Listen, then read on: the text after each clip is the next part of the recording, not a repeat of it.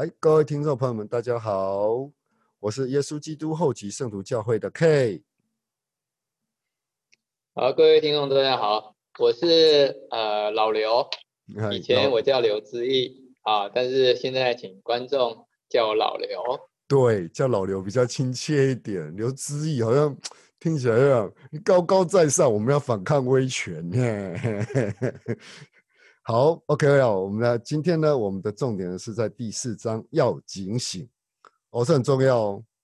我们在这个时候呢，约瑟已经来到了二十一、二十，这时候约瑟已经来到了二十岁哈、然后他认识了一个非常重要的人，这个人在我们的教，对我于我们的教会以及对于约我们的男主角就是约瑟。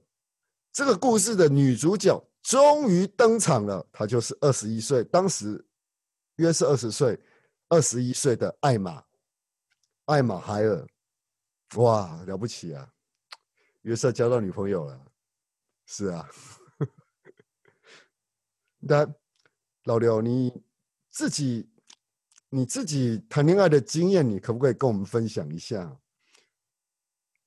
呃，其实我从小是一个比较内向的人啊，嗯啊，其实念书也都是一路念下来，嗯哼，虽然曾经有爱慕过一些对象，其实是不太敢表达的啦。嗯哼，那我我我也不讲那么多，我就讲我跟我太太就好了。我对啊，太太可以说是我真正用心交的女朋友，可以说是可以说是成功了。因为之嗯前的话其实都不成功这样，所以没什么好讲这样。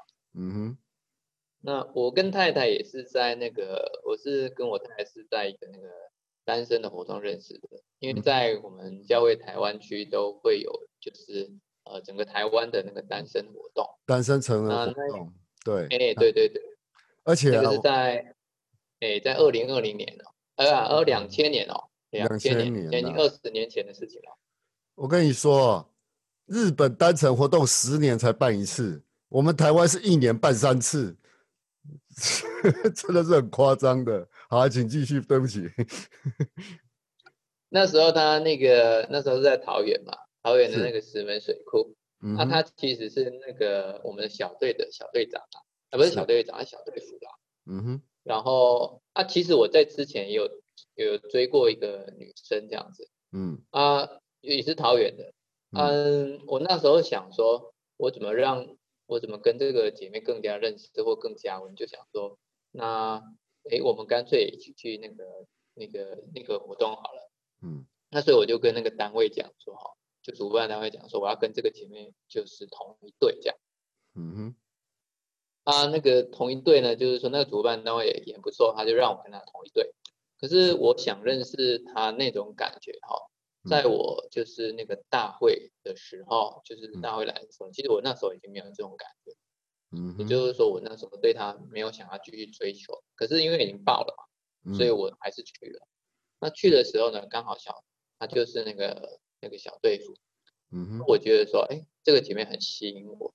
嗯然后后来就是，呃，不过她那时候只有二十岁嗯哼，啊，我那时候已经是二十八岁了，嗯哼，所以我可以说我是老牛吃嫩草啊你这样讲我也是啊，啊，真的啊对啊，因为我太太小我十岁，哦，真的哦。可是你差的没那么多啊，我差八岁嘞。对，差八岁，我差十岁，好不好？哦，你差十岁啊，对啊，不是我四岁啊。不是四岁，是十岁，十岁，十岁。对不起，我有台湾国语。哦，所以你也是。对，所以我太太，我我太太小我十岁，是的，哦，对对对，所以后来我认识他之后，我们也是经过大概四年嗯多啦，四年嗯多。后来才顺利的就是结婚。那嗯哼。当当然中途也是遭遇很多的阻挠。那其嗯。实我在看那个就是史密斯他自己的他嗯。跟艾玛交往的过程中，哎，我也我也有感同身受，因为他的那个艾玛的父母其实不是很赞同这件事情。嗯嗯，那 K 你你你觉得说为什么那个时候他的父母不赞成？当然不赞成啊，要跟一个要跟一个这么贫穷、这样干粗活的人，对啊，因为抽哎、在我们台语来讲，就说比较粗俗一点，就是做抽钢的啦，就做出嗯对对对工的，对啊，就做抽钢的啊，就做出工的啊。他一个哎、富家小姐哎、啊，要跟一个做抽钢的这结婚，你你我我们换到现在来讲就好了啦。你认为，就是就刘思义你来讲，你两个女儿啦，你会让你的女儿嫁给一个做抽钢的吗？就你就直接呃，就你就自己感同身受就好。我的话，我是不会了。会会担心啊，这会会担担心啊，是嗯会担心啊。哦，对。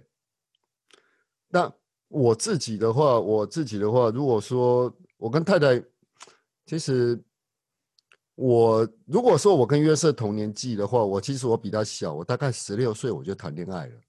十六岁，对我专一的时候，专科一年级，然后那时候我记得是十月二十五号的岭东园游会。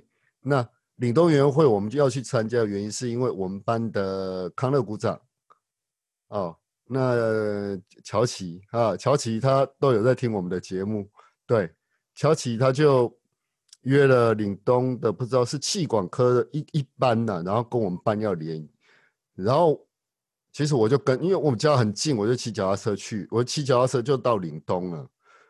然后我就骑，我自己就去骑脚踏车去。其实我那时候会开车，可是我觉得到那边园游会应该是没有地方可以停车，所以我就自己骑脚踏车去。而且我那时候我的脚踏车是飞狼，哦，捷安特的飞狼，那时候一台五千多块，算蛮贵的。我骑飞狼去，那我全身穿的很泡，就是就是运动裤，然后随便一个那个后，就是一个我妈妈买的一个很很奇怪的一个衬衫，我也搞不懂它是就是咖啡色条纹的，我都记得很清楚。那我就觉得去了那里，去了那里好像没什么意思，然后我就四处乱走，你知道吗？啊，我听说我国中的时候，我们的校花，我们国中像很多人追的，很多人追求的女孩子，她也是读岭东的。我是辗转听到的，所以说，嗯，那说不定可以看，说不定可以看到她哦。说，嗯，她现在说，她不知道现在现在真的岭东过了，因为我国中毕业那时候已经四个多，已经过了四个月了，我们六月毕业的嘛，过了四个月了，所以说我就哎。想说啊，就四处找找看啊，反正遇到，反正看到就看看看一眼也好，因为我们那时候国中的时候，我们都是在同一个英文老师的家里面补习，然后那时候没有很多接触，然后女生坐一边是男生坐一边这个样子，其实没有很多接触。那啊，我就四处乱晃，哦，我就突然间我就看到他了，我就远远的，我在我我站在很高一个岭东的一个很。比一个比较高的位置，大概离他大概大概有五十多公尺，我就这样看着，哎，哦，他真的是读这间学校哦，原来是这样子啊！我就在上面，我就在远远的地方看着他，他突然回过头来看到我，他看到我，我们目光相对的时候，我是吓一跳，然后他也他有点他有点嗯惊悚，他有点他有点嗯。奇怪的样子，那他就走过来了，你知道吗？哦，他就他就走过来了。那时候我心里面，我心里面整个人是整个被电到，吓到。他怎么走过来了？然后他就带着怀疑的眼光，这样慢慢的走近，慢慢走近，问我：“你是凯军对不对？”“是啊，你是 L。”对我称呼他为 L，你是 L。那 Miss，L，Miss L Miss L，L 你怎么哎？你读这我我知道你读这间学校，我想说可能会遇到你吧。嗯，没想到在这里遇到你哎哎啊！你有你有在我们学校逛过吗？要不要我带你逛一圈呢、啊？当然是好啦！哎，校花哎，她可是我们国中的校花，很多女生追求的，不，很多男生追求的校花哎。那。那我们就是沿路，我们在我们在那个岭东那边也有会了，我们就四处晃一下，我就买东西，我也买东西给他吃啊，买饮料给他喝，反正这些对我来说都是小意思。那我们逛我们逛完一圈以后，就互相留了电话。那我就想说，我就跟他说，你晚上如果运动会结束的时候，你打个电话给我，我们打个电话给我好吗？他说好。那因为，然后我就回家了，我就。那时候就很兴奋的骑脚踏车回家，你知道吗？他居然给我电话了。其实毕业纪念册里面也其实也查得到了，但是他还是他还是把那个他们家的电话留给我。那我就很兴奋的就我跟我们班同学说再见，他们去联联谊他们的，我就说我要回去，我中午就跑，我大概中午我就我就溜了，因为我已经认识了最美的女生了。然后这个女生好，Miss L。黄平、黄平、黄品源曾经追过他，那时候黄品源是岭东四年级的时候，黄品源还追他，都被我知道了，嘿，我都知道。啊，那后来他我回去以后呢，他确实有打电话来给我，然后我不断的跟他说，不断的跟他说，然后他答应你，他就问我说：“你真的要约我出去吗？”我说：“我真的很很很想约你出来。”女友会结束啊！你要回你，如果你回草屯，我可以送你回去，因为反正我姨丈也住草屯。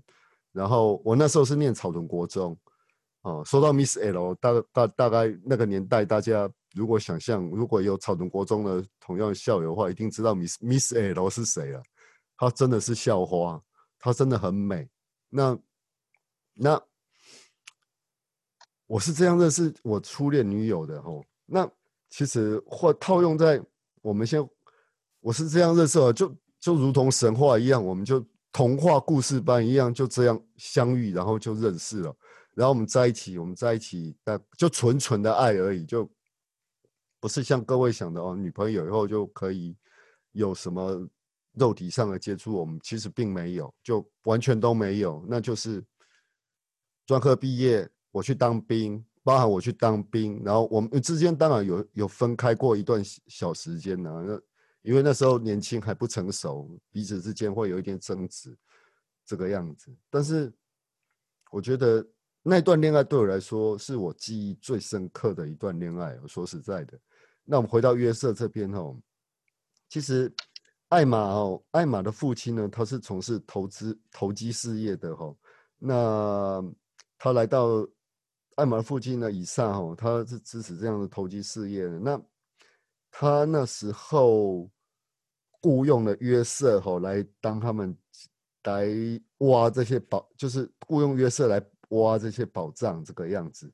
哎，他认识艾玛，其实也是蛮童话故事般的巧遇，你不觉得吗？因为你知道吗？约瑟哦，他要去这个山，要去那个哈哈哈麦哈茂奈哈茂奈这个村庄呢，是距离滨州的帕麦纳南方约两百四十公里的地方。哎，两百四十公里等于是等于是云林到台北那个距离哦。如果高速公路的话，我我是说高速公路，我不是说省道哦。那他们是怎么去的？这就这就有问题了。因为他们家那么穷，不可能自己有马车嘛，对不对？老刘，你觉得呢？那时候应该大部分都是走路比较多吧，而且而且因为诶，我觉得他那时候应该算是类似打工的性质，因为他们有自己的农地，但是他们到处去兼差，因为他们那时候买农地花了很多钱。对。然后看起来他们家的理财能力好像也不是那么好，但是他们都有那种冒险犯难的精神呀。那所以我在想，他两百四公里应该是应该是应该是走路，或者是说雇佣他的，也许会，也许也有可能付一点钱给他吧，也有可能啊。但是那时候还有一些公共的马车，哎，各位想一下哦，各位想象一下，那时候没有柏油路哦，对不起哦，那时候都是石头路哦，而且也没有没有所谓的路了，没有我我就我所知道是没有什么。所谓的路这种东西的啦，那有公众马车这个东西我知道，他们是不是搭公众马车去或走路去？这点在记录上是没有记载的。可是两百四十公里，哎，各位，那个马车如果在那个石头，你就就我们自己开车在石头路上晃，那个就已经很晃动了，何况是马？如果是坐公众马车的话，那个晃动程度，那个摇到那里都已经天昏地暗了，我觉得。我的话，我会吐出来，真的。对啊，那他来到这个地方哦，他来到这个地方打工的时候哦，然后艾玛就遇见了约瑟哦。那他就是就是艾玛看到他的时候，就是一个做出出工的人，又有蓝色的眼睛啊，浅色的皮肤啊，走起路来一跛一跛了。因为他手术的关系，走出起路来就一跛一跛关系。他七岁的时候，啊，这时候哈，我们知道约瑟哈，他讲话是坑坑巴巴的，他没有受过教育，而还还还是要必须要强调一点，但是他讲话的时候呢，会有时候用太多赘字来表达自己意思啊，但是却这个记录说哈，却展现他天生的聪颖哈。然后约瑟的父亲都是上，因为是约瑟跟他父亲同样被雇佣嘛，然后他们比较自己喜欢在自己家里面崇拜崇拜神，而不是去跟爱，而不愿意跟艾玛吼和他的家人一起去教堂做聚会这个样子。然后还写到说，爱约瑟和艾玛都喜欢户外运动哦。那艾玛从小就爱骑马，哇，哎，当时会骑马的女生其实蛮多的嘛。那时候交通工具就是这个样子，换换到现在来，其实会骑马的女生并不多哎。换到现代来说，我们现代来说，当然会开车的女生也不少了，可是比例上来讲还算是不多的。您觉得呢？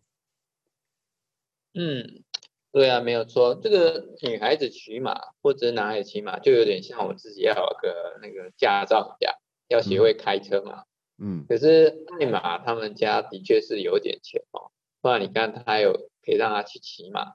对啊。但是像约瑟家的话，他们的马恐怕不是拿来骑、拿来玩的，可能是拿来做工、就出工用的。对啊。那他的那，但他们就两个喜欢很，这时候记录上写到他们的恋爱过程哈，艾玛是比较拘谨，但是比较喜欢听高瑶的笑话哈，然后。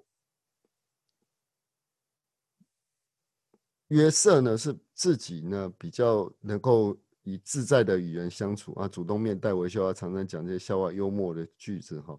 那几几个星期，这边写到几个星期过去了以后的艾玛越来越认识约瑟哈，但是他的父母开始担心他们两人的关系啊，因为约瑟就是个抽钢啊，一都是在抽钢你啊，他就是一个出工啊，所以他事实上，事实上吼。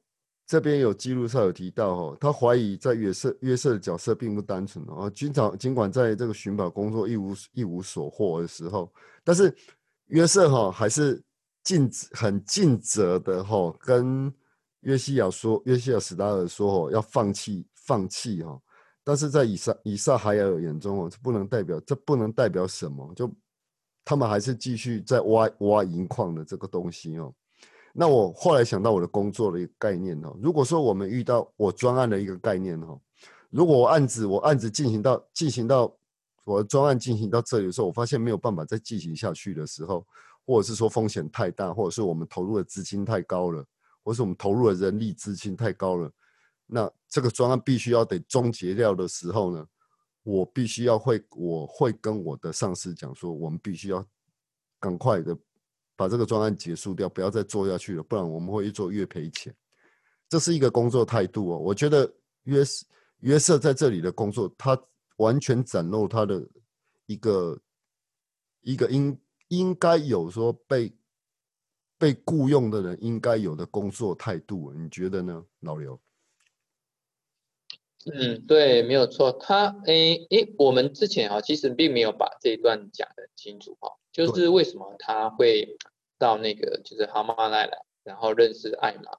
其实他那时候是被雇佣去挖那个矿，因为他们那个时候就就觉得是说，哎，就是有一些宝藏啊，然后在他们的那个农地附近，所以他们就就找了那个约瑟跟他的爸爸来做这件事情。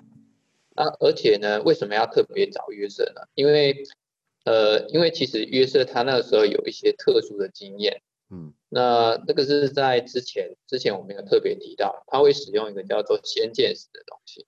嗯哼，就是他有这个特殊的能力，可以透过石头去去发掘一些人家不知道的事情，看到人家不知道的事情。他们那时候是信这一套的。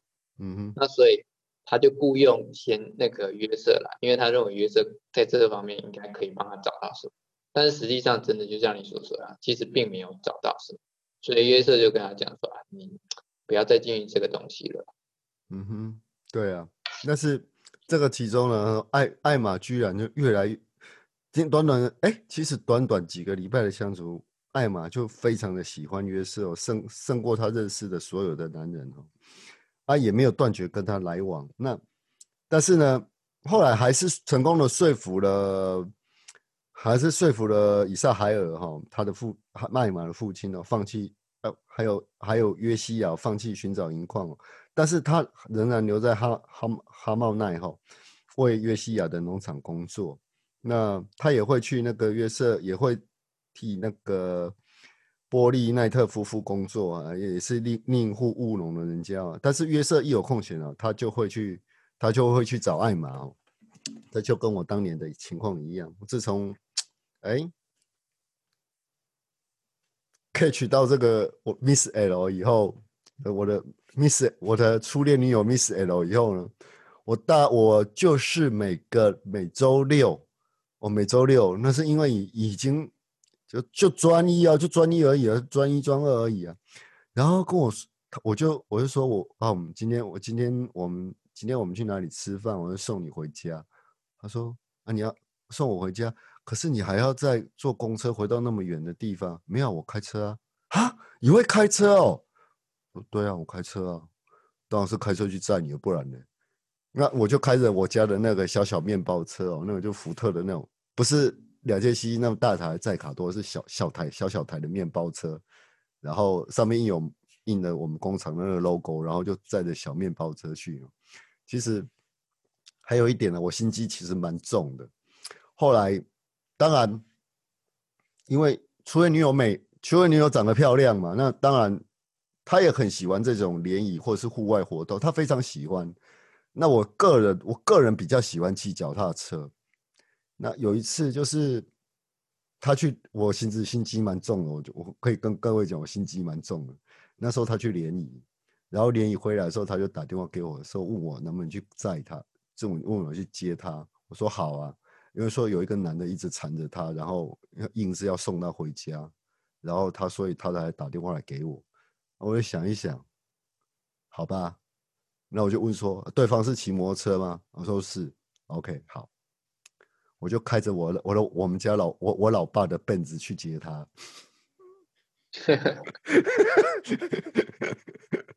然后我女朋友看到，然后其他其他那其他在场的所有的男生都看到了。我就开着奔驰去接他，然后叫他上车，然后请他上车，然后说：“哎，顺便载几个同学，可以啊，坐后座，坐得下就坐，坐不下没办法，对不起了，就这个样子，心机很重哦。”嗯，心机很重。当时马上所有后来，我几乎都是用这一套，用这一套了。那我我女朋友也很清楚。可是到后来哦，还有发生一件更好笑的事情，就是他说：“哎，对方也开车。”我说：“他开什么车？”他开 B M W 的。哦，真的吗？哦，他开 B M W。嗯，好，没关系，我就跑去跟我叔叔借了一台保时捷去接他。心机很重吧？对，我真的心机很重哦，我也要保护我女朋友。就我开去嘛，来啊！你要追我女朋友来来来，要来跟我抢的来，你们尽量了。我就是富二代，怎样，对不对？那时候就是有一点骄傲的，但是我到现在我还是没有办法达成我父亲的成就，因为我父亲实在是 很了不起的、很了不起的创业家。他真的从他在我父亲他在。全台湾的南北货市场，哦，招集中招集中南北回，然后南北货市场，还有就是鱿鱼这方面的加工的话，鱿鱼丝像真真鱿鱼丝啊，那时候听过嘛，真真嘛，它是新核心的公司的，还有海珍有海海味鱿鱼丝，它是那个属于另外一家高雄的公司的，他都跟这些总经理。董事长他们都很熟，而且因为我爸是做这个学生的，他所以说希望有能够分担一些，像分担一些像海珍珍啊，以及算海味的那个尤医师的他们的那个订单啊，我们有帮他消化一些订单掉，我们也接他们的代工来做，哎，我们有自己的品牌。那我们的品牌其实销量并没有那么大哦，还是我们自己做代工还是比较多，所以我们品牌大部分都是在台中工业区，就是厂商知道了会来我们公司买，然后他说吃我们家的尤医师哦，比吃其他家的还要更好吃，就是了。所以说，我们家就大概就是做台中工业区工厂的生意的订单就已经接不完了，然后何况我们家还有那个鱿鱼，就是要晒干嘛，朋友。现在你在市面上买到那鱿鱼干有没有一片那个鱿鱼干呢？我们就是整个做箱子，然后做南北货这样做外销。那我也是都是我在家的时候，因为我很小就会开车，所以我都我星期六日的时候，除了接受我女朋友以外嘛，其他时间我都是在帮帮家里面送货。对啊，我都是帮家里面送货，然后开着车就开着载卡多，然后很多，然后去各个杂货店，然后这样送送货给他们。那这也是我的工作了。那时候小时候的打工的一个经历啊。后来我就不学，后来我我爸后来我就跟我爸讲说，我没有驾照，这样开太危险了。我爸也认同，所以说。我后来就跑去麦当劳打工了。那麦当劳打工，我就可以直接就是，其实那时候我也是开车，我也是开公司，我我也是开我也是开车去啊，我也是开车去麦当劳打工啊啊！那时候中港，我不知道你有没有印象，就是现在科学博物馆前面那一家的麦当劳，以前那那家麦当劳开的很大，你还记得吧？哦，我没有去过那边的，所以不太清楚。就台中科学博物馆的麦当劳。就是门口，他那个在中港路上面，以前是。哎，我怎么记得那个他是在那个什么科博馆的，好像是在里面，不是吗？里面有一间，里面有一间，然后外面还有啊。外面中港路在鱼市场旁边还有一间，那一间是全球全球营业额第一的店。哦。对，所以我到现在为止，我对于饮食店的打工，我还是非常恐惧哦。为什么你知道？因为在厨房真的是忙得要死。然后后来我自己要接，后来我到后来，我们那时候的经理把我推到外场去，就是专门做外场。那我后来在柜台，柜台就是结账这个方面，还有做外场方面做的非常的成功。所以说，我都一直待在外场，我就。再也没就几乎再也没有进去过厨房过了啦。说实在的，我就几乎再也没有进去过里面做厨房，因为我我的速度就是比较慢，就是因为麦当劳它有规定几分钟、几分钟、几分钟要出啊，我一直都没有办法达成那个，就是我手脚就是比较慢。可是我做柜台的时候，我就反应就很快，客人的要求或怎么样的话，我比较能够反反应，让了解客户的需求，然后哎。说或者说要多卖，就是说要你要不要来再点一份薯条，要不要再点一份可乐啊？这个东西我都很敢卖，所以就几乎都是放我在柜台，跟我现在打工的环境很像。我就像我现在，我要求我一定要去做外场，然后我们店长还是有点那个，但是现在我已经证明了，说我做外场是非做的非常成功的。那我们回到故事哈，我们的女主角跟我们的男主角，哎，这时候呢，哦，这时候。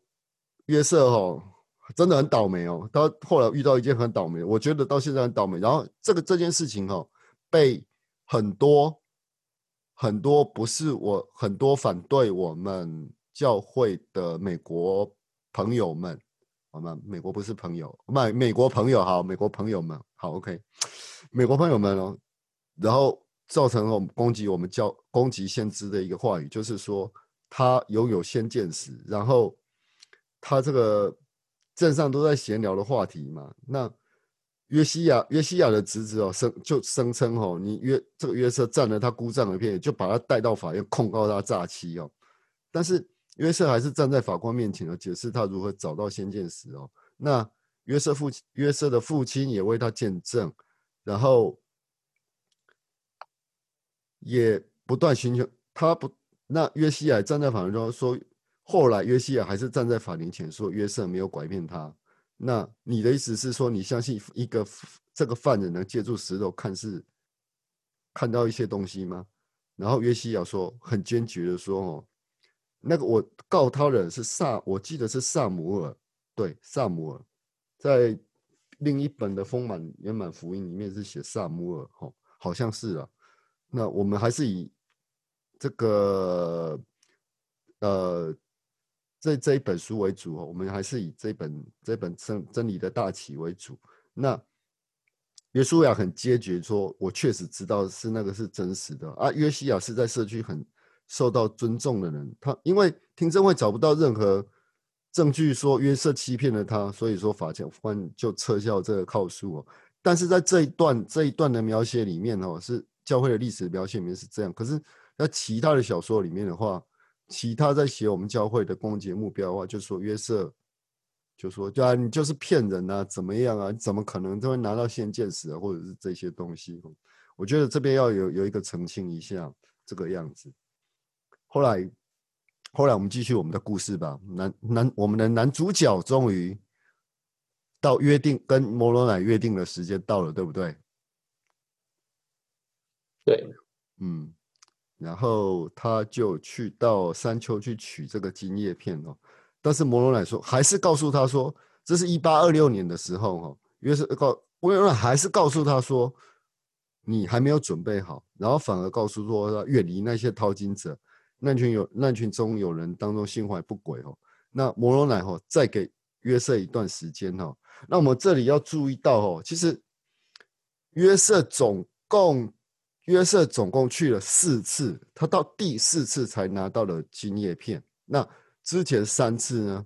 他去的时候，摩罗乃都一直在教他经文的道理、神来的知识，还有如何，还有成为一个先知应该要有的一些特质，以及应该说是特质，或者是说他人，因为还在人，因为二十岁了嘛，刚好到要人格养成期，已经成还在。还在二十岁以前的时候，还是算人格养成期的时候，所以这时候的人格养成期的约瑟呢，在二十岁以前呢，到二十，直到他二十一岁、二十二，我记得是二十一岁、二十二岁的时候，他才取到叶片的时候，他的人格养成期是由神来帮助他完成他的人格的一个特质哦。哎，这、这、这非常的、非常的、非常的特别，老刘，你觉得呢？对，就是先知哦，因为我们不只是看那个摩尔门经哦，其实圣经上也有一些先知，嗯，他有些时候是也是很小的时候就是教受教育。不知道你知不知道一个就是叫萨摩尔的啊？是萨摩尔，对，对，萨摩尔他在幼幼童的时候，他就到那个就是就是跟着那时候先知叫做以利吧，对，嗯，然后就跟着他，然后他也是很小的时候就听到耶和华的声音。后来他长大之后就变成了继任的那个先知这样子，嗯哼，呃那所以就是说，其实呃有一些先知他的确是在年轻的时候就就被召唤了，那有些是比较老一点的，嗯哼，那那斯密约瑟这个比较特别，是说他是由那个天使摩奶直接教他的，呃，对。我我我我所读到的那个。之前那个圣经上的先知，似乎他们并没有这样很长期的，就是这样的培育方式。嗯哼，就是还是会有一些人的教导嘛。可是他这个地方他是比较特殊的，嗯，就是他而且他也没受过什么教育，嗯，所以那时候天使直接教导他，这个模式倒是真的是比较特殊一点。我觉得很特别哦，是由神来，是由摩罗乃哦天使哦亲自来教导他哦。那我们也相信神是活着的，摩罗乃也是活着的，不然他怎么能够跟约瑟说这么多话？同样的套到我以前到经以前的经常到一贯道那边去哦，那那个灵魂还要附身在三才童子身上，然后才能够说讲道。那讲道。这是不一样，完全不一样的。摩罗乃他的身体还有他的身体是复，就是在复活的情况下向他显现的。这真的是蛮特别的一件事情。他不像其他宗教，到底附身上去的是谁，我们也搞不清楚，对不对？我我我我现在想起来觉得蛮恐怖的。对啊，我现在想一想，我也觉得蛮恐怖的。对啊，因为就像我之前曾经说过，在一贯道的时候，我就我经常。那时候经常去上课，然后每一个什么什么八仙呐、什么我不知道，就是道教那些就就仙人就是附身，然后每一个都会来给我一个水果，几几乎每一个附身的都会来给我了，而且我是坐在后面那边，我不太爱听，我就是就是哦嗯啊嗯嗯，还是听了还是觉得怪，我们并没有说觉得怪怪的，那时候我还是蛮相信一贯道这个东西，因为确实后来。我遇到一些奇怪的事情的时候，我反而就是就是一些奇怪的事情了。那那时候因为我在外面创活动队，那有遇到一些奇怪的事情，那但是都没有发生在我身上过。那所以说，我觉得那时候是不是也是因为这些的帮忙，所以。我对于其他宗教，我是觉得我蛮尊重，我我我也抱着很尊重。我道教有一贯道啊，或者是说道教，或者是说只是你只是崇拜呃，就是崇拜关公啊，或者是哦，anyway，就是任何的土地公就好，拜生拜土地公就好。其实我都是蛮尊重他们。为什么？因为我曾经在我年少时期，我并没有，就是说有人曾经就是这样会有一些附身啊，然后会有一些发。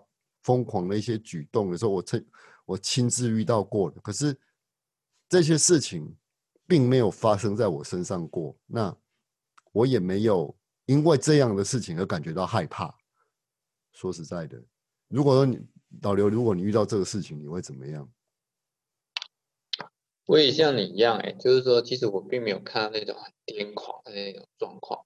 我然后，因为我在我在那个加入我们教会之后，哈。嗯，特别在传教的时候，倒是常常也会会遇到有一些人要希望我们来帮他处理这样的事情啊。嗯，那呃，就谈附身这件事情吧，我们花一点时间谈一下附身这件事情。嗯哼，因为我们看那个斯密约瑟，还有跟神还有天使来往的时候，很明显的看得出来，就是说，其实神啊，还有耶稣基督，他们其实都是一个很独立的人物。嗯。所以，所以摩西，摩西在圣经上有谈到，他看到神的时候，他跟他讲话的时候，就跟人跟人对话一样。嗯，就好像是我跟 K，如果说我们是当面谈话的时候，你会知道说我我我就是真的有一个人在上面，而不是对空气讲话这样子。对，对。那所以天使跟魔奶那个时候跟他的教导的时候，哎，真的有有点像是就是亦师亦友啊，就是一个真实的人物在在那边这样。嗯，当然，当然，我们现在知道说，那个摩奶他其实是已经是复活后的人，他曾经死过，后来他复活了，嗯，然后他用这样的方式直接去教导他们，嗯哼，然后，哎，我这我也在想说，那为什么我没有像那个斯密约瑟一样，然后摩奶亲自教导我嘞？嗯哼哼，对我们可能很多人都希望是这样，对不对？对对，就就好像为什么斯密约瑟就可以蒙得。神的真正的降临，跟他直接说啊，我们就不行，这样。嗯哼。那那当然了，如果如果你是真的能够跟天使讲话的话，那你应该就是先知了。嗯哼。对啊。那 OK，就算我们不是先知哦，但是我们都是圣斗士，OK？因为我们是 The Day of Sense，就跟 Sense A 一样，我们都是圣斗士，但是我们不为雅典娜工作，谢谢。那 那。其实很特别哈，我觉得是直接天使直接活生生的人物来教导他的哦，然后来教导他神性，教导他神性，然后来教导他的，教导他一些关于神来自神一方面经经文方面的知识，以及来自于神性，甚至我们以后组建教会的时候，都是耶稣基督透过。约瑟斯密，然后告诉约瑟斯密，你应该如何去组建教会？教会应该要怎么组建？组织应该要怎么做？收到的这些十一奉献，你应该是怎么处理？哦，这些东西的话，其实在我们的教义圣约里面都有提起过，但是我们不讲那么深的东西。OK，我们只单纯谈到教会历史以外，我们拉回到我们现今天的这个今天这个主题哦。那其实经过了这个。仙剑使这个被控诉之后呢，然后约瑟呢，其实那年十二月的时候呢，他们他们决定私奔呢。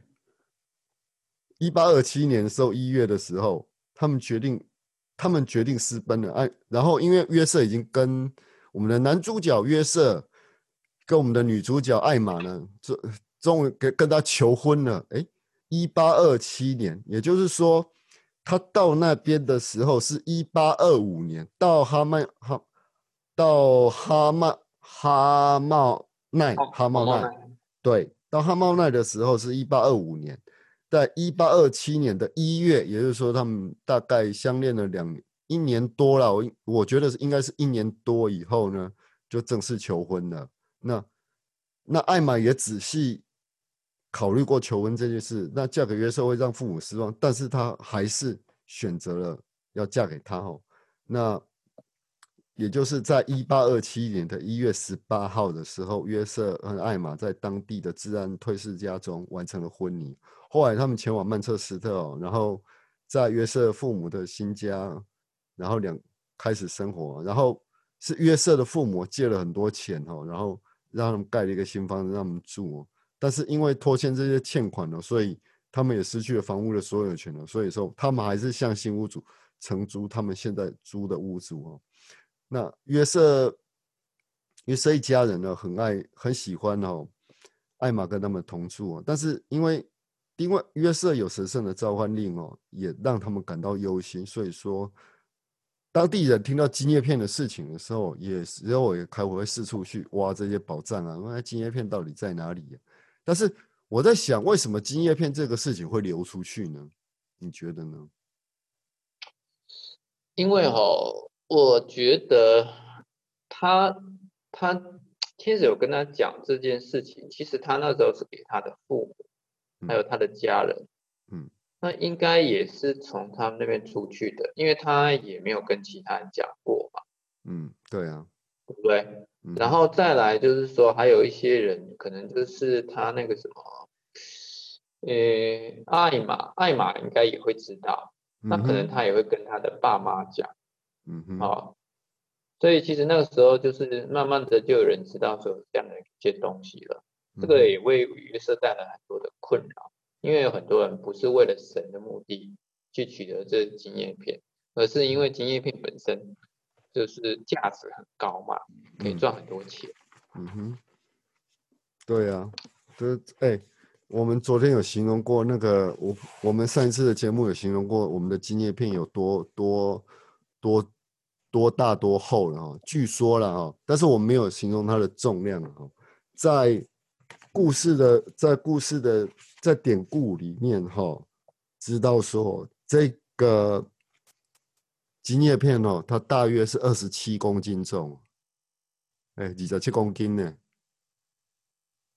我二十七公斤，二十七公斤呢？开玩笑哎，我我我们家鱿鱼一箱哦，我还记得那个二十公斤这样，我我要搬，我那时候还十十十。因为我手比较没有力，因为我我比较喜欢骑脚踏车，所以我脚腿部比较有力量。我光那手要这样搬，我就觉得累了，你知道吗？啊，就是后来我叔叔我教导我说，你要用用腿部的力量来搬搬这个东西，你不要用手的力量，不然你手会折到，手会骨折。他教我正确的搬的方法，以及把这个货二十公斤的货推到高层去，如何把它堆高，如何把它丢上去。的那些一些一些基本的那些用腿的用腿腿部的力量，而不是用腰的力量或者是手的力量，所以说下就是运用下半身的力量来来搬这些货物。所以那时候，哎，二十公七公斤重，你想想看，约瑟要这样去拿那个，他后来确实是取得得到了机械片了哈。这个故事我们待会再讲，我们还是我。比较在意的是，为什么约瑟后来到镇上去办事，晚上还没有回家？那父亲怎么问到说你怎么这么晚？然后约瑟说：“我受到这辈子最严刺严厉的斥责，是谁斥责你？”父亲问他，啊，约瑟回答说：“主的天使，他责备我漫不经心了。然后他下一次要摩罗来的日子见面快到了，他必须要加紧脚步，从事神吩咐他要去做的事情。哦，这个在这个我查文献。”文献的记录里面的话，我找不到说为什么他会被主，他会被斥责这件事情、哎，你有你有这个，你有这个，我这边也没有，对啊，我看到他记录是这样想的，也很显然是说，摩罗奶呢，他跟他的见面不是一年一次，嗯哼，而是说很多时候他都会直接会直接教导他。哦，对，这边有个个记录，这边有个记录，他们说，一八二七年的秋天某天晚上哦，约瑟比平时晚回家，令大家人非常的担心。但是晚归的原因是他在路上哦，摩罗乃又向他显现啊，都要斥很严厉的斥责哦，然后说他不尽力的去从事主的事工哦，啊，记录了出土的时刻已到、哦，他必须要加紧脚步完成主的事情。就是，也就是说，在路上他遇到了摩罗乃，摩罗乃在这是摩罗乃跟他显现，然后斥责他，你漫不经心的对神的事工漫不经心，这个样子。如果我想啊，这也是也是一个摩乃对他的一个一个警告了。我觉得这个斥责是，就是说，好像我们在公司里面，我们明明很努力在工作，然后但是有些事情我们做错了方向，或者是怎么样，受受到上司的斥责一样的道理。我觉得是一样的道理。那约瑟非常在意这件事情，尤其是而神由神而来的，我觉得这很重要。神来斥责，神神天使来斥责他，漫不经心哦。然后经常在，就是那时候约瑟好像也是刚刚跟刚刚跟那个一月的时秋天，一八二七年就其实在一八二七年的时候，他们一月就已经结婚了嘛。那这之中他还经历过很多，就要房子的事情啊，还有这些东西啊，那还要还是要四处的去工作、去打工啊。那托付了，终于呢，我觉得啦，摩罗乃还是严厉的斥责他，以后就像上司斥责我们一样，没有尽心尽力的去工作，那种道理是一样的。我觉得是这样子。嗯哼，那。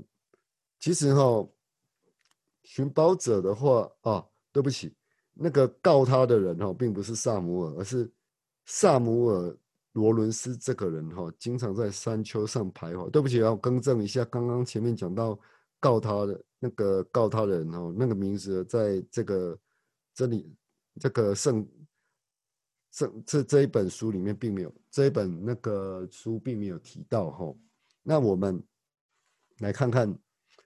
他在取得叶片这个叶片的时候呢，他所准备的，于是这时候呢，其实约瑟已经做好准备了，也就是每年他一年一度要去到达这个山丘后，那他为了哈要比那个寻宝者抢先一步，所以说他经过一过午夜，午夜一到了以后呢，他就开始出门哦。那那晚上那时候出门，哎，晚上那时候暗暗暗明蒙，哎，是矿物哦，这么看这么什么都看不见的地时候，好吗？不像我们台湾哦，四处都有路灯，真的。我在日本这个其实我在日本哦，我我们我们家我我现在住的地方，我们外面是没有路灯的哦。你能够想象吗，老刘？哦，在台湾很很很难感觉的，好像是小时候才能感觉。现在以台湾来说，很多地方到处都是灯啊。对啊，那你要知道一件事情哦，我第一次感觉到黑没有灯啊，黑暗很可怕那种感觉是在哪时候？你知道吗？是我到大陆去的时候，我大概在一九一九九六年、一九九七年那个时候，好，那时候我到。我到上海去找我同学，到上海还有天津去找我同，我有很多同学去那边念书，还有去那边工作。那在一九零年代的时候，那时候我去找我同学，在天津呢，还有在上海，哎，那种大都市，在那种住宅区，哎，哎，外面是没有路灯的，然后你知道一大群人在那边走，你一不小心就会啪，就不知道会撞到什么人，也没有人带着。在日本哈，大家比较守规矩，就是说，因为我们住在乡下。所以说，大家会穿那个。如果我们出去外面走路的时候，我们自己会穿反光背心，跟我们会带着手电筒。可是我当时我去上海的时候，并没有这个样子。路上那么多人，居然没有路灯。那天津也是一样，北京也是。那在九零年代的时候哦，那坏色的，然后看看我现在这个时候，我现在住在乡下这个附近，晚上是路，我我我这个路也是没有完全没有路灯的，也是日本日本哦，乡下是没有路灯的，各位知道，乡下也是没有路灯的哦，真的，它不像我们台湾乡镇距离其实没有差那么远，可是晚上还是没有路灯了。我们现在公路上都有路灯了哦，然后甚至可以延伸到家里面都有路灯，我觉得。在这方面，台湾其实是做的很不错的，可是日本却并没有，并没有，好吗？各位不要把想象成日本多么啊多么先进的国家或怎样，并没有，好吗？那换算成两百年，如果说这样来看，两百年前的话，那时候没有路哦。你要知道，各位那时候没有没有所谓的柏油路这种东西哦。那时候人类还没有发明汽车，还没有用石油来替代汽，还没有哦。然后那时候也也甚至没有火车这种东西，那时候轨道是好像是一八九零一八九一八八几年以后才开始，我我忘记那段历史了。后来我们这个其实在教会的历史里面有提到什么时候开始建铁路，然后我们圣徒有去帮忙这个样子。那他约瑟做好万全准备，他要去。去做的时候，不过哦，他要出门之前哦，他还是他还是哦，叫人人家要看住看看住萨姆尔哦，就是说他要把如果说他打算去山丘那边的话，就要把他拦下来哦。但是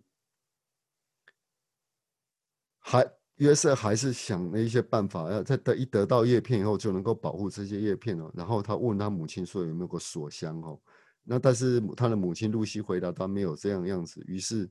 这个开始担心起来，约瑟说没有关系，现在不太要紧。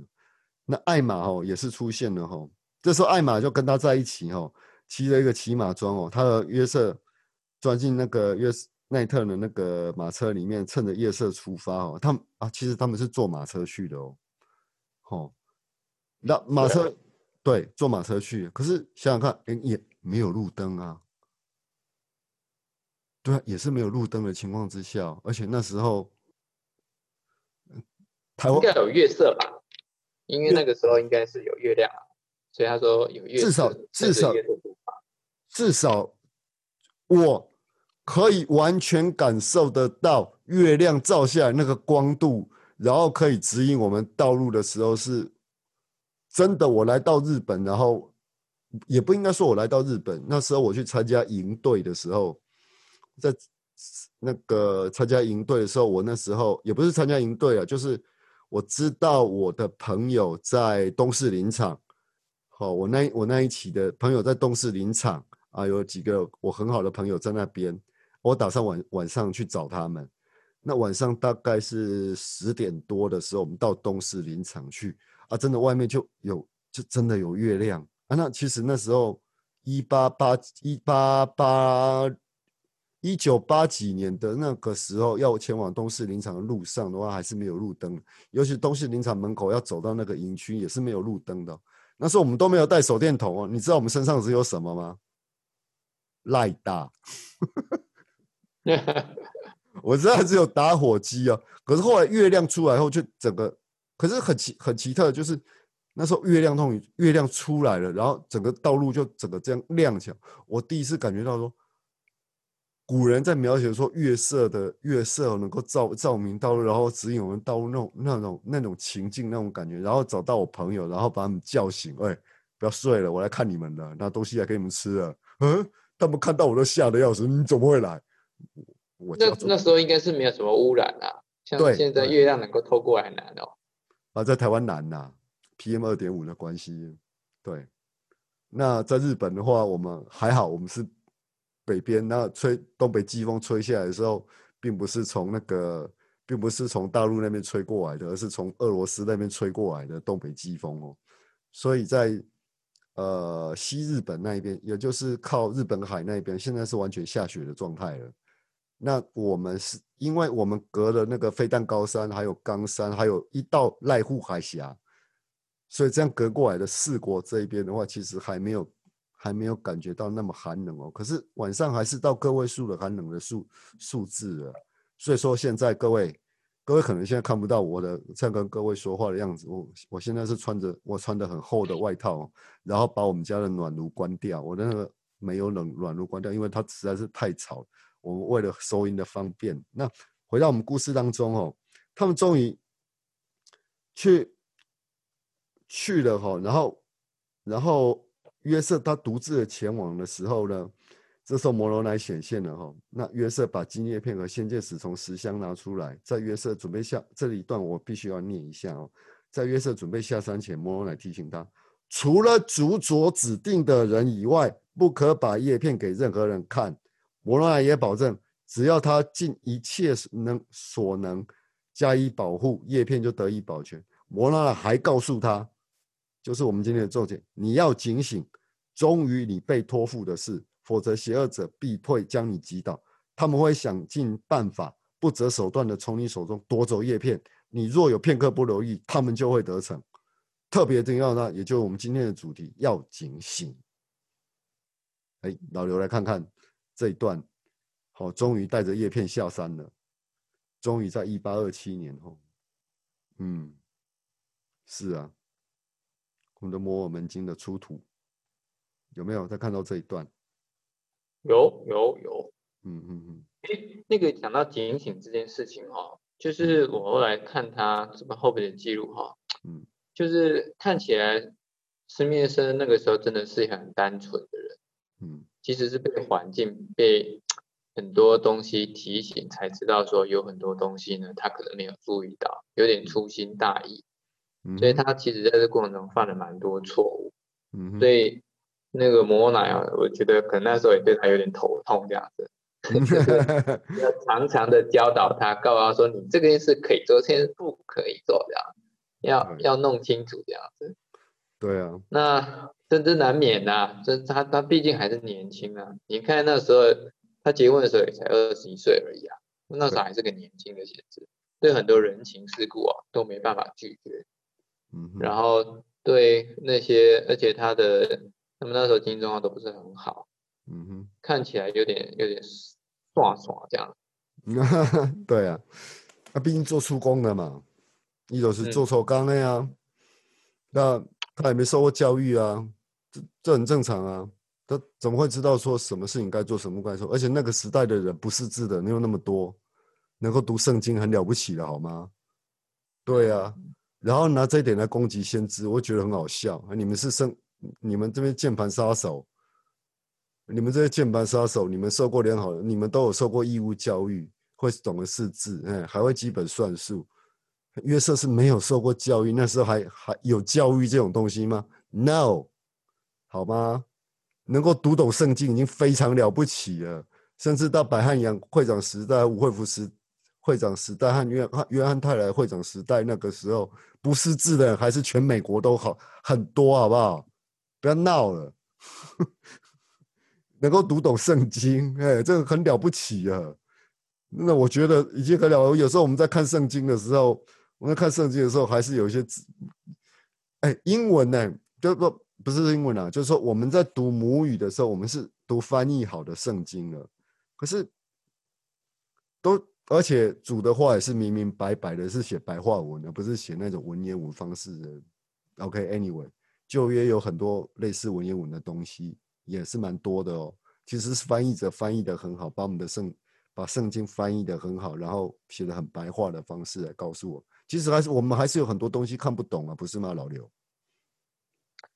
因为哈，诶，我以前在读那个那个什么圣经的时候，不知道是哪个篇章哈，他说有关于那个神，就是要了解神神国度的事情哈。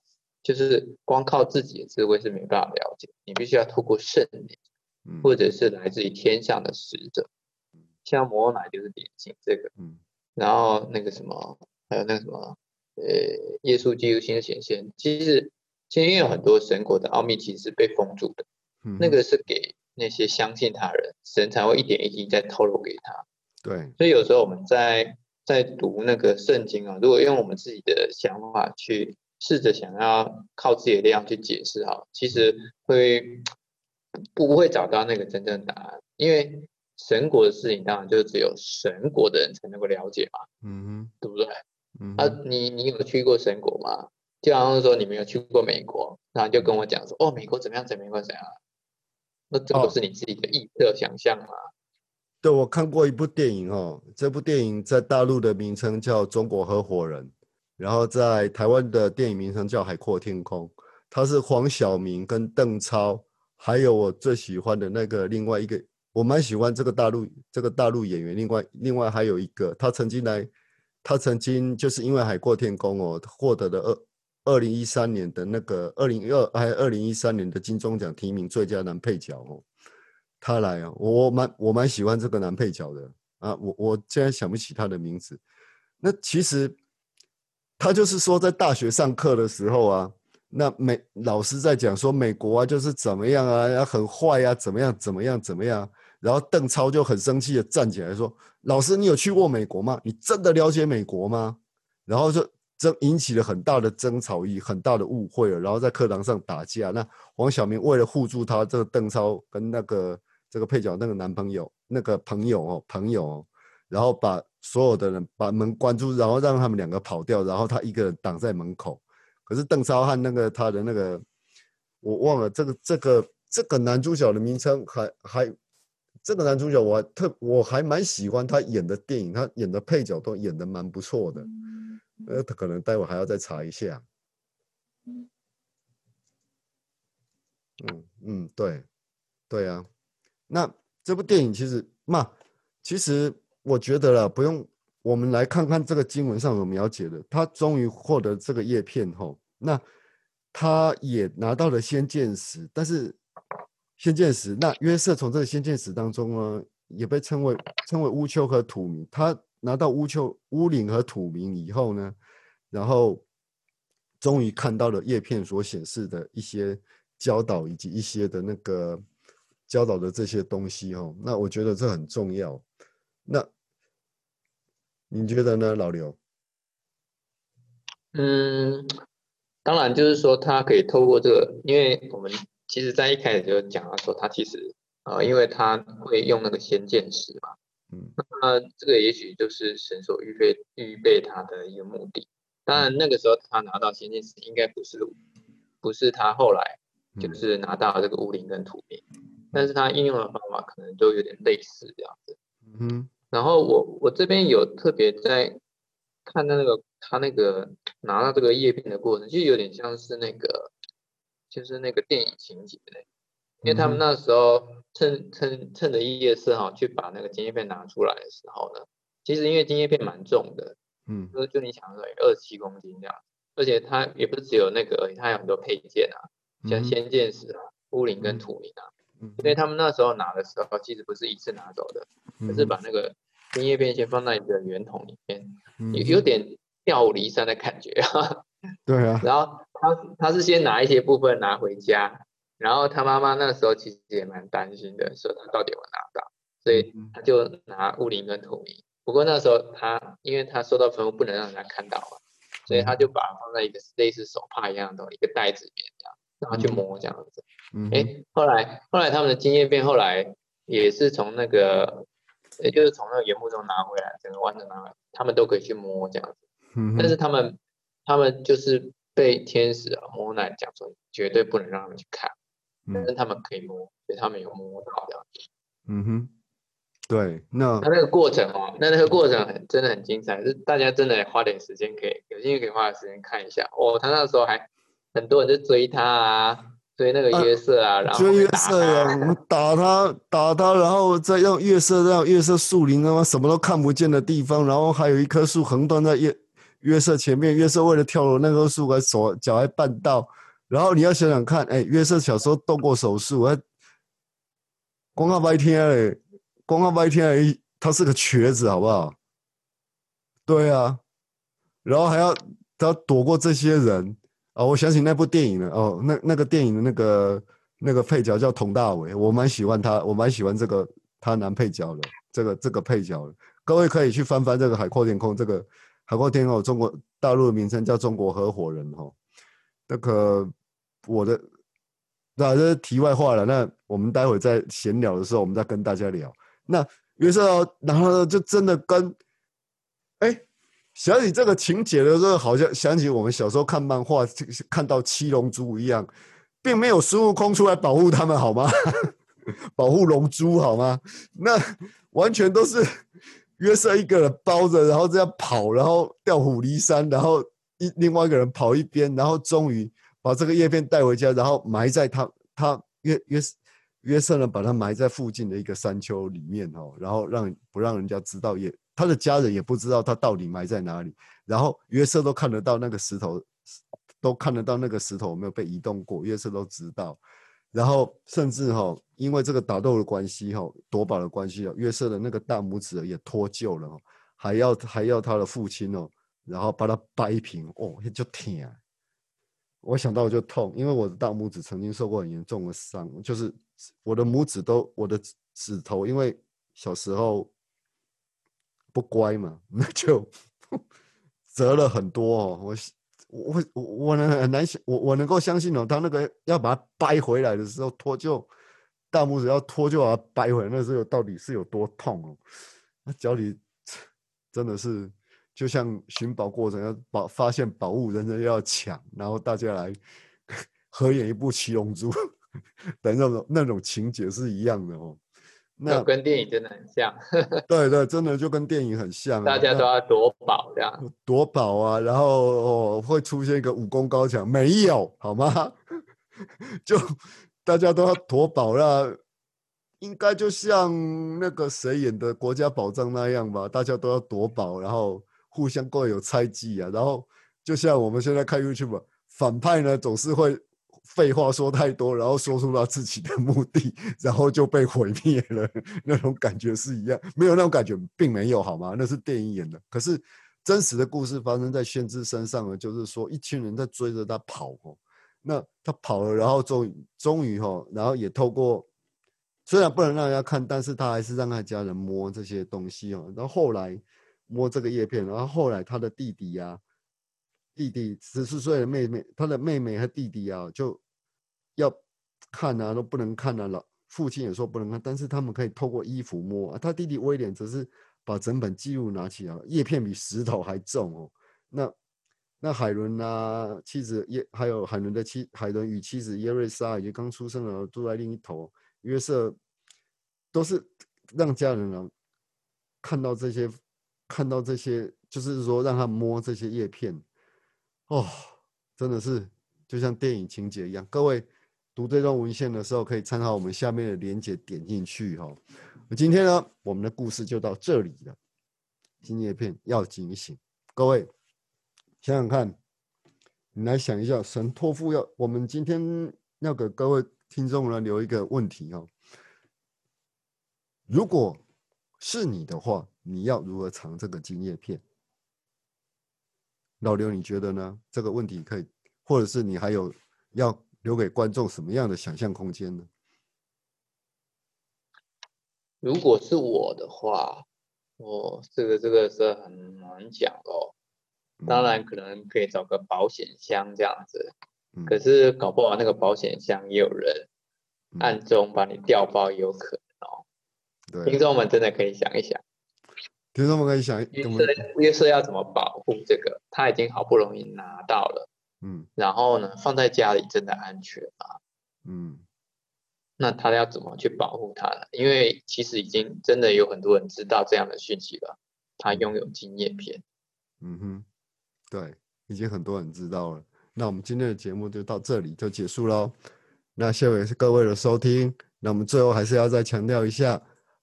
我们的谈我们的谈话以及立场啊，就我们的谈话，以及我们的见证啊，均不代表耶稣基督后期圣徒教会的官方立场。如果你有任何的疑问，以及你有所谓的意见呢，欢迎在欢迎在我们的粉丝页面留言，让我们知道。然后在我们这一集的下面留言，你不要跑到其他集去，跑到其他集去，我们觉得很奇怪，你你到底是要到哪一集去留言？那我们会觉。到我们这一集下面去留言哈，然后告诉我们说你要如果去藏藏这个金叶片呢？它有二十几公斤重，它有 iPad 那么大哦，它有 iPad 那么大哦，然后十几就是十几台就是好十几台 iPad 叠起来那种高度哦，然后甚至比然后拿起来比 iPad 还要重哦，你会怎么去藏藏把你的 iPad 把你的金叶片藏起来呢？好，这我留给我们观众想象一下。我们今天节目就到这边了，谢谢各位的收听，谢谢各位的收听，拜拜。拜拜。